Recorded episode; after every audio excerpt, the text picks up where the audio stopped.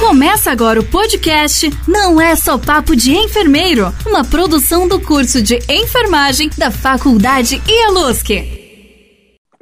Olá, aqui quem fala é Milena Gartz, Bruna Ramos e Maria Isabel.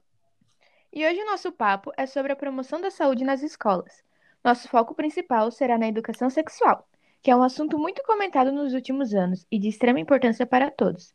Iremos explicar o conceito e trazer assuntos um tanto polêmicos que giram em torno deste tema, além de mostrar o resultado e comentários sobre a pesquisa que a gente lançou nas redes sociais algumas semanas atrás. Vamos lá?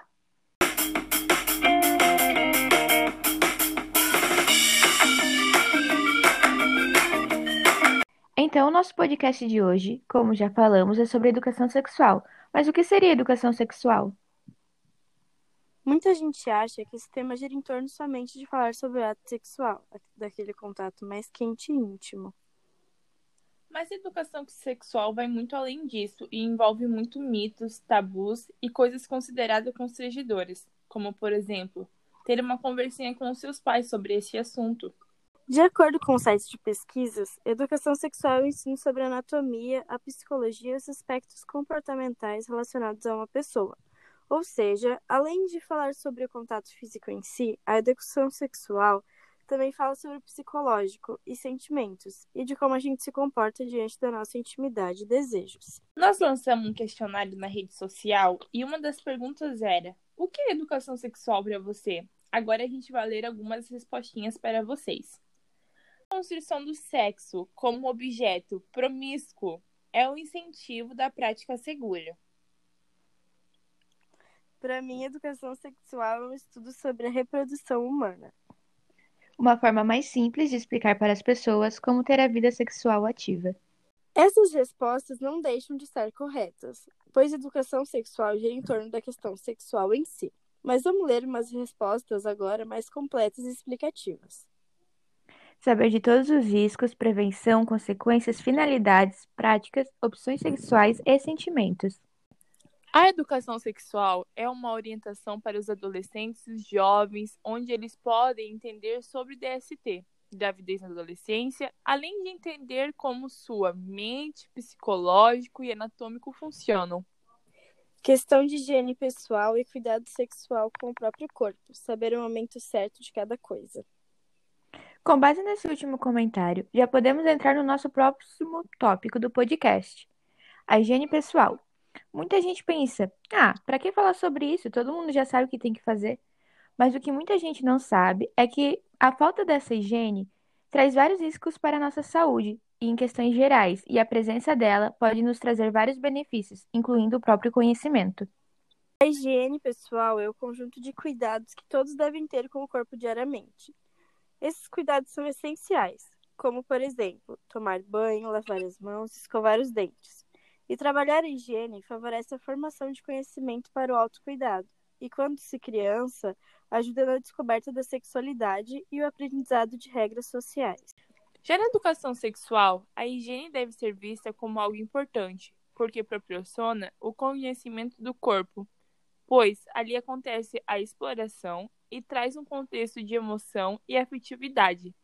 Ela permite a descoberta do corpo, da autoestima, onde se aprende a se gostar, a ter respeito com o seu corpo, depredando os interesses em descobrir novas coisas. Além da higiene, algo muito importante que deve ser abordado isso é sobre os preservativos. O uso dos preservativos é o método mais eficaz contra todas as doenças sexualmente transmissíveis, como a AIDS, HPV e também para prevenir uma gravidez indesejada.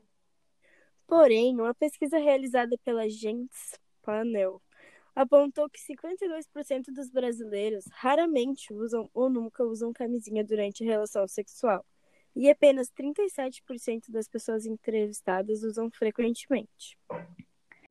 Essa pesquisa demonstra que as pessoas não dão a devida importância a esse assunto, muitas vezes por falta de conhecimento da gravidade das doenças que podem ser transmitidas através do sexo, e também por ter iniciado a vida sexual sem aprender a usar preservativos, o que faz com que o uso não seja um ato tão importante.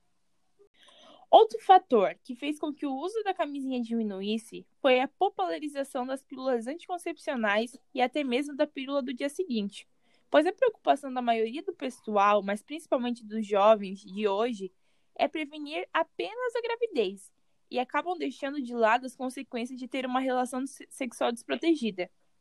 Aí, aonde pode trazer, mas mesmo assim acaba rolando a gravidez indesejada. E 87 a cada 100 pessoas conhece alguém que teve gravidez indesejada na adolescência. Infelizmente, muitas pessoas tratam esses assuntos como tabu, e a conversa entre pai e filho sobre relações sexuais, que é muito importante, não acaba acontecendo, já que envolve os sentimentos dos seus filhos e os desejos do próprio.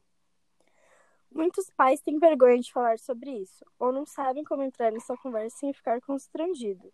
Isso faz com que os jovens busquem informações de como tudo acontece em diversos outros lugares, o que pode fazer com que excesso de informações confunda o que é certo e o que é errado.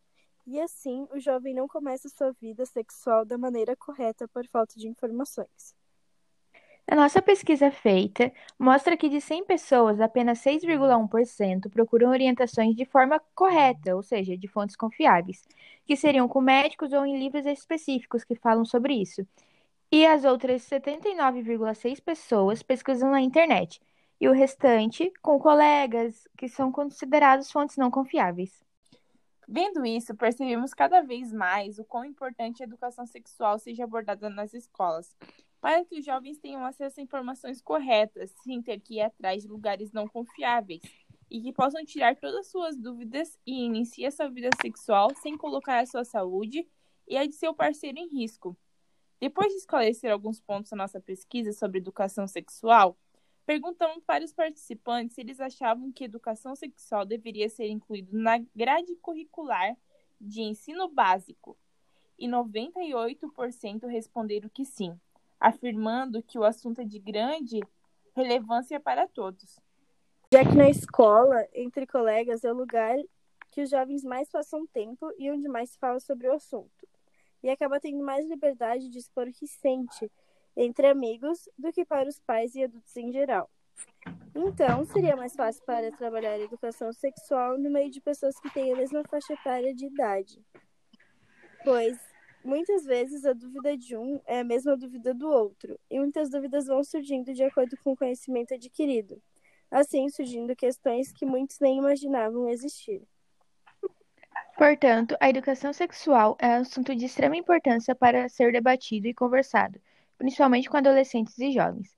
Com esses assuntos dentro de sala de aula, poderiam surgir uma maior abertura para o entendimento e conhecimento sobre todos os processos na vida sexual planejando projetos para a expansão e a quebra de tabu.